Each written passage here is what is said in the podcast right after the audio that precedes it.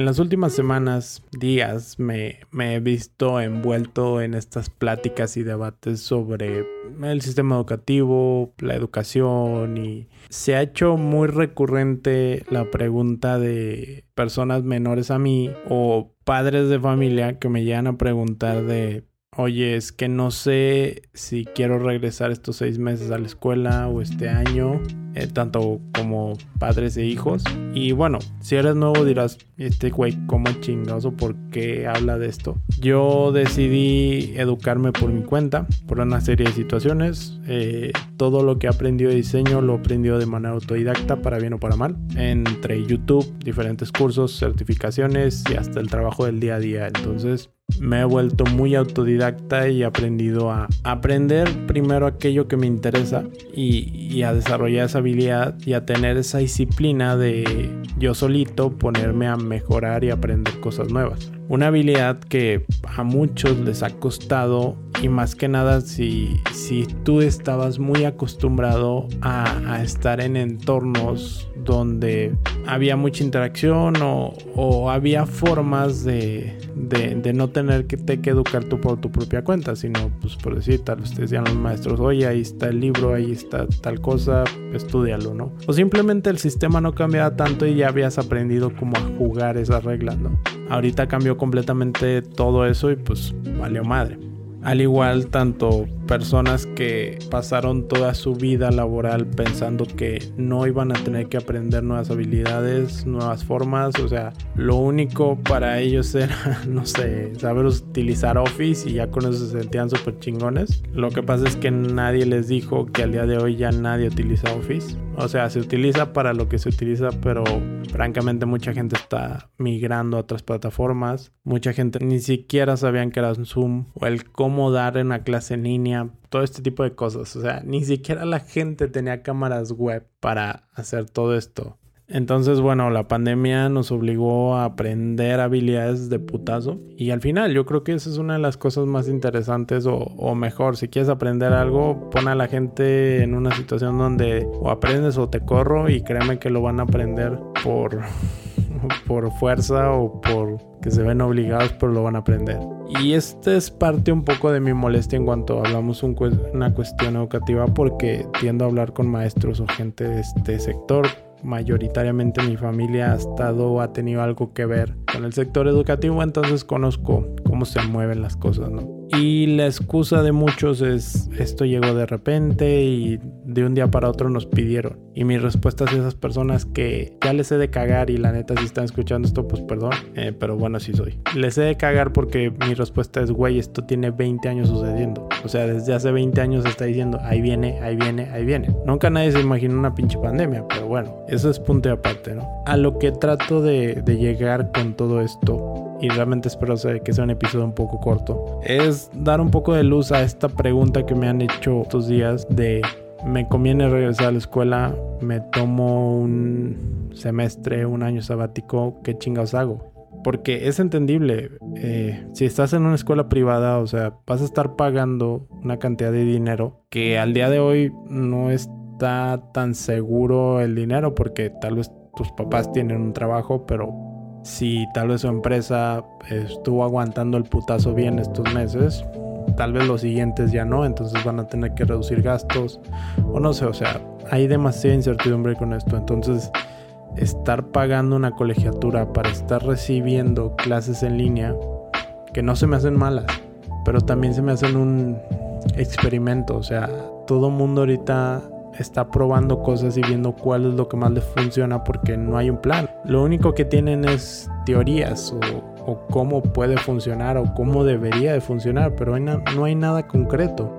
Entonces, si es el caso y, enfocándome enteramente a, una educación universitaria, si está de pensarse por la cantidad de dinero que, que implica en una escuela privada para estar recibiendo lo mismo que en todos lados y que al final es, volvemos al punto, una improvisación, no sé si es el mejor uso de tu tiempo y tu dinero. Por el lado de una situación o más bien una modalidad de escuela pública, pues bueno, Realmente tal vez lo que se tiene que pagar no es tanto.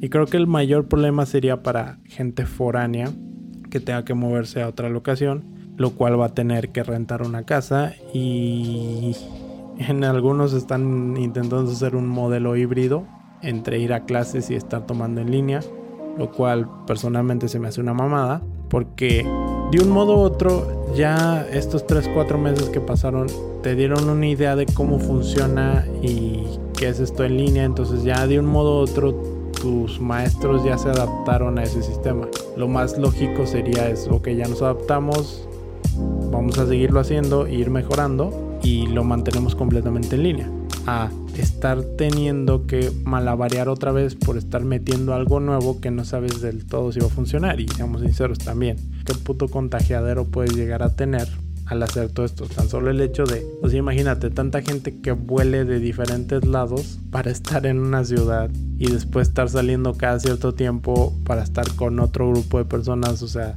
está cabrón, pero bueno creo que muchos están adoptando o optan, más bien muchos están optando por se va a cursar el semestre en línea. Entonces, bueno, ¿cuál es el problema de que todo esto pase? O, o desde mi punto de vista. El problema es que la gente no sabe estudiar en línea y no tiene la disciplina para ello. Hay gente que sí, por su propia cuenta, agarra, se pone a leer el libro, se pone a estudiar y presenta el examen o lo que tenga que ser de prueba de evaluación y no hay nadie que lo tenga que estar arreando. La cuestión es que poca gente hace eso. Y poca gente no, no me quiero poner como, ay, son súper especiales, sino, o sea, si comparamos la gente que estudia de la otra forma contra los que pueden estudiar a su propio ritmo y ser autodidactas, la brecha es gigantesca, ¿no? Entonces, o sea, sí está cabrón. ¿Por qué? Porque muchos de los estudiantes al día de hoy, perdón, hay alguien escuchándolo y se enoja por esto, no entienden cómo funciona para ellos o cómo estudian mejor. Para muchos lo único que han hecho hasta este momento es consumir lo que ven en un libro, lo que ven en las diapositivas, memorizarlo y vomitarlo en un examen. Y tan tan. Eh, pero mucho no hay una cierta comprensión, no hay un pensamiento lógico o tal vez algunos ni siquiera han tenido eso que algo te dé tanta pinche curiosidad que no te levantes de la silla hasta que lo resuelves. Entonces, pues cabrón, porque en esto de la educación en línea, en este momento, pues no hay nadie que te cuide, no hay nadie que te supervise. O sea, los mismos maestros están lidiando. O sea, te topas con que muchos maestros están pensando o su mente está más ocupada en estar checando que la aplicación no falle o en cómo funciona la aplicación que está dando clases. Y es entendible porque pues de un día para otro tuvieron que aprender algo, aunque no es justificable porque tuvieron al menos 5 años para aprenderlo. Entonces, lo, lo que quiero tratar de decir con esto es que o más bien, mi punto aquí no es decirte si, si vale la pena o no tomar un tiempo, seis meses o un año, lo que quieras. Eso dependerá enteramente de tu situación y el privilegio que tengas para poder decidir algo como eso. Pero si lo llegas a decidir o si llegas a tomar esa decisión de tomarte seis meses o un año, aquí te van un par de puntos o ideas que te pueden ayudar a, a sobrepasarlo mejor. Tal vez que te pueden ayudar a inclinarte por una u otra. Creo que ninguna de las opciones es mala, porque cada una de las situaciones te va a enseñar algo y te va a ayudar algo. Pero sí creo que como persona te debes de conocer. ¿Y qué hablo con esto? Hay un conocido que él es súper fiestero, pero ha entendido cómo funciona su cerebro. Sí, o sea, cómo funciona para él el estudio, cómo funcionan las cosas para él y él necesita estar rodeado de gente. Él se apoya de grupos de estudio, de pasar tiempo en la biblioteca, de tomar los resúmenes de alguien, estudiarlos y presentar un examen. Entonces, la forma en que él estudia, él necesita a la gente. Y al estar frente a una computadora, él está digamos, en desventaja en esa situación. Entonces, para él, el sistema en línea no funciona. Y él es consciente de esto. Y por decir, yo te voy a poner el caso mío. Yo soy una persona que, te soy sincero, si me encerraran tres meses sin ver a nadie, no tengo ningún pedo en ello. Porque estoy muy acostumbrado a trabajar solo, a hacer las cosas solo sin tener tanta interacción con la gente. Sí, platico, no soy un puto ermitaño, pero el punto es que yo te podría estar mucho tiempo sin tener que tener interacción con la gente y al final, si yo no encuentro una respuesta, la busco en YouTube, si no la busco en YouTube, le pregunto a alguien, le mando un mensaje a Instagram o le hablo a alguno de mis colegas que me pueda sacar de esa duda o me oriente en qué dirección. Básicamente yo ya sé cómo funciona mi cerebro, cómo funciona mi forma de educarme o cómo agarro mejor las cosas. Entonces para mí no haría mucha diferencia el tomar las clases presenciales o en línea, porque al final yo era de las personas que se aburrían en clase y mejor iba y le preguntaba a algún conocido o le iba a ir a preguntar directamente al libro. Con internet, pues bueno, eso fue todavía muchísimo mejor porque iba y preguntaba a Google bajo el principio de que alguien más pendejo que yo ya lo había hecho. Entonces, para mí sería muy cómodo aprender en línea. Entonces, como te digo, va a depender de mucho de tu situación. Ahora, si es el caso que por la razón que hayas decidido tomas o decides no regresar y tomar seis meses, lo primero, y tal vez esto puede ser antes de que tomes esa decisión, sepa si tienes la disciplina para tú autogestionarte de lo que debes y no debes de hacer. También si tienes eh, esa capacidad de enfocarte en algo y darle duro. O algo que te puede ayudar es empieza un proyecto, pero empieza un proyecto que no te vaya a dejar dinero, al menos no inicialmente, pero tal vez te va a dejar habilidades, habilidades que se van a volver necesarias en los próximos meses o años. Por decir, tal vez puedes aprender sobre e-commerce o hacer una tienda en línea, aprender de marketing, fotografía, diseño, eh, hacer un podcast. No sé, alguna habilidad que puedas aprender en línea, aprender a bordar, aprender a pintar, no sé, algo que le dediques demasiado tiempo y te guste, como para que te puedas volver bueno en seis meses o un año si es que le dedicas eso. Eventualmente puedes empezar a venderlo y posiblemente ahí mismo generas un ingreso y tan tan. Tus seis meses o tu año de cuarentena no fue un desperdicio total, ¿no? Y al final esas habilidades te van a servir más adelante. Por decir, tomando como ejemplo los, la carrera de medicina que es una carrera que requiere tener contacto físico, pues no es lo mismo, no te vas a poner a comprar un corazón y a ver cómo funciona, porque pues para empezar, ¿dónde consigues uno? Puede que consigas uno de cerdo, pero bueno, no es que meter Lo que, me, lo que me refiero es que no son cosas tan accesibles o cuestiones de química o cosas así. Bueno, ok, si estás en un punto de tu carrera donde ese tipo de materias son relevantes y decides tomarte estos seis meses o darte de baja temporal, pues bueno, pero tal vez puedes empezar un negocio pequeño o grande, simplemente que no pierdas dinero, que salgas tablas al menos, eso sería lo más ideal. ¿Y por qué? ¿Qué, qué va a pasar con todo esto? Pues posiblemente vas a aprender de ventas, vas a aprender a quitarte la pena, vas a aprender a hacer presupuestos, vas a aprender a ser un mínimo producto viable, eh, hacer marketing, redes sociales y demás. Al final estas habilidades cuando las traslades a cómo venderte mejor como doctor, pues te va a servir. Entonces volvemos, tomaste estas habilidades que, que no te iban a enseñar en la escuela, las aprendiste de otro, lado y eso enriqueció tu, tu abanico de habilidades. Porque, bueno, hablando con amigos que se dedican a recursos humanos o lo que ahorita se les llama como headhunters o cazadores de talento, lo que hablan es de que más allá de que se esté planteando, o sea, para muchos va a ser importante preguntar en las próximas entrevistas de trabajo que lleguemos a tener, ¿qué hiciste durante la cuarentena? Y va a haber gente que te va a decir, güey, yo me aventé tal proyecto, hice una tienda en línea y empecé a ganar dinero, o sabes que fracasé en este proyecto, o no sé, aprendí a pintar, aprendí eh, a hacer macetas de concreto, no sé, muchas cosas. Y te va a haber gente que te diga, pues tire hueva. No es que una esté mejor que la otra, pero al final te dice mucho de la persona. O sea, si al final estás buscando un puesto de liderazgo, tal vez el güey que se la pasa tirando hueva pues no va a ser tu candidato idóneo o al que le apostarías. Al final, con todo esto, lo que quiero dar a entender es que si decides tomar este tiempo, aprovechalo.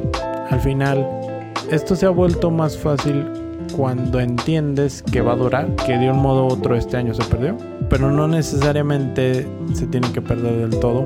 Sí, tal vez no estás en la playa, tal vez no tuviste tu graduación o ese viaje que tenías planeado se canceló. Yo personalmente tenía o había puesto como meta ir a festejar mi cumpleaños a aprender a surfear.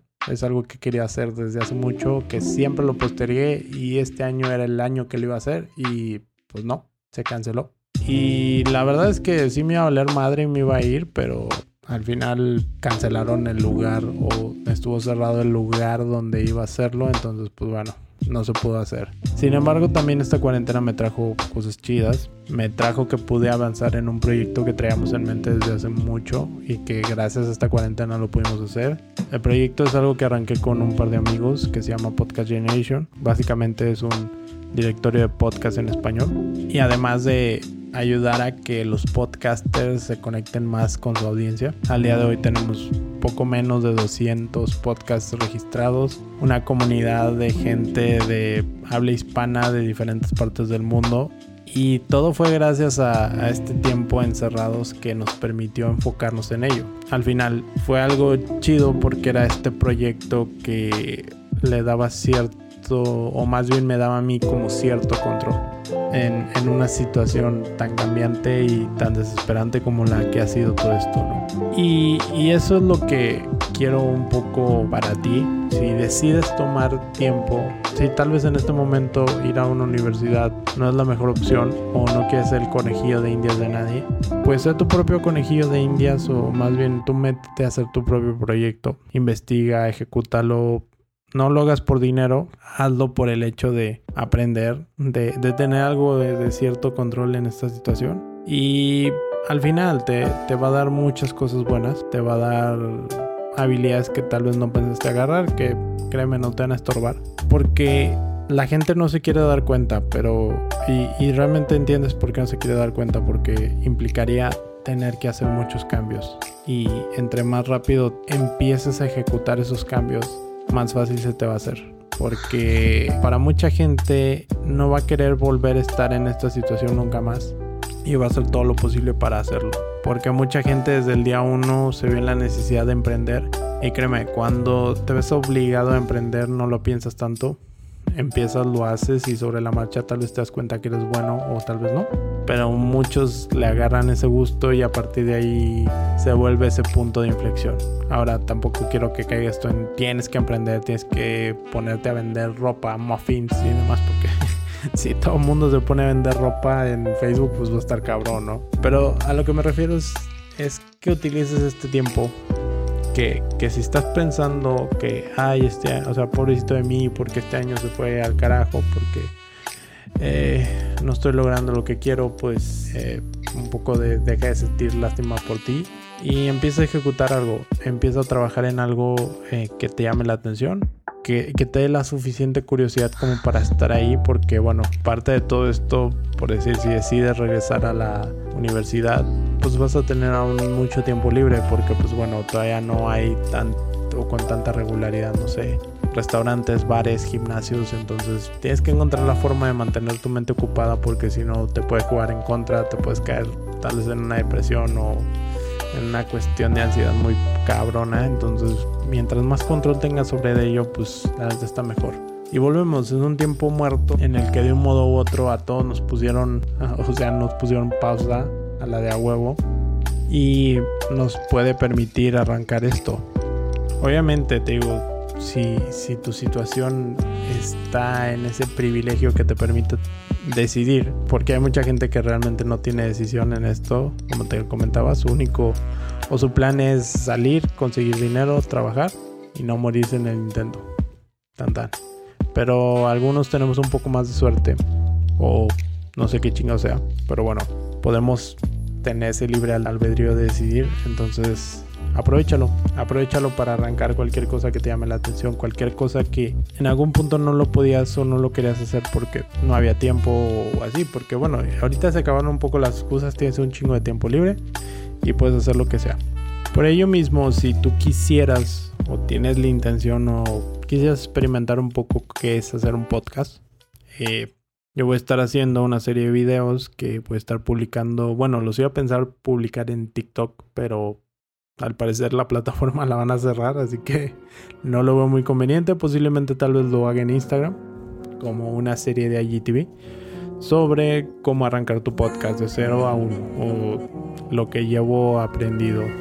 ¿Quién chicas me da la autoridad? Pues nadie, pero ya llevo 8 meses con esto y además con este Podcast Generation, pues ya me da una cierta validez para poderlo hacer. No es que necesite permiso, pero simplemente para que sepas un poco mis credenciales, por así decirlo.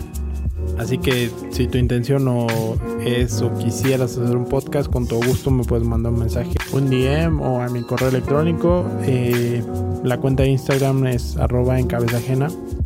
Es un logo amarillo con la cabeza, tan tan, no hay pierde.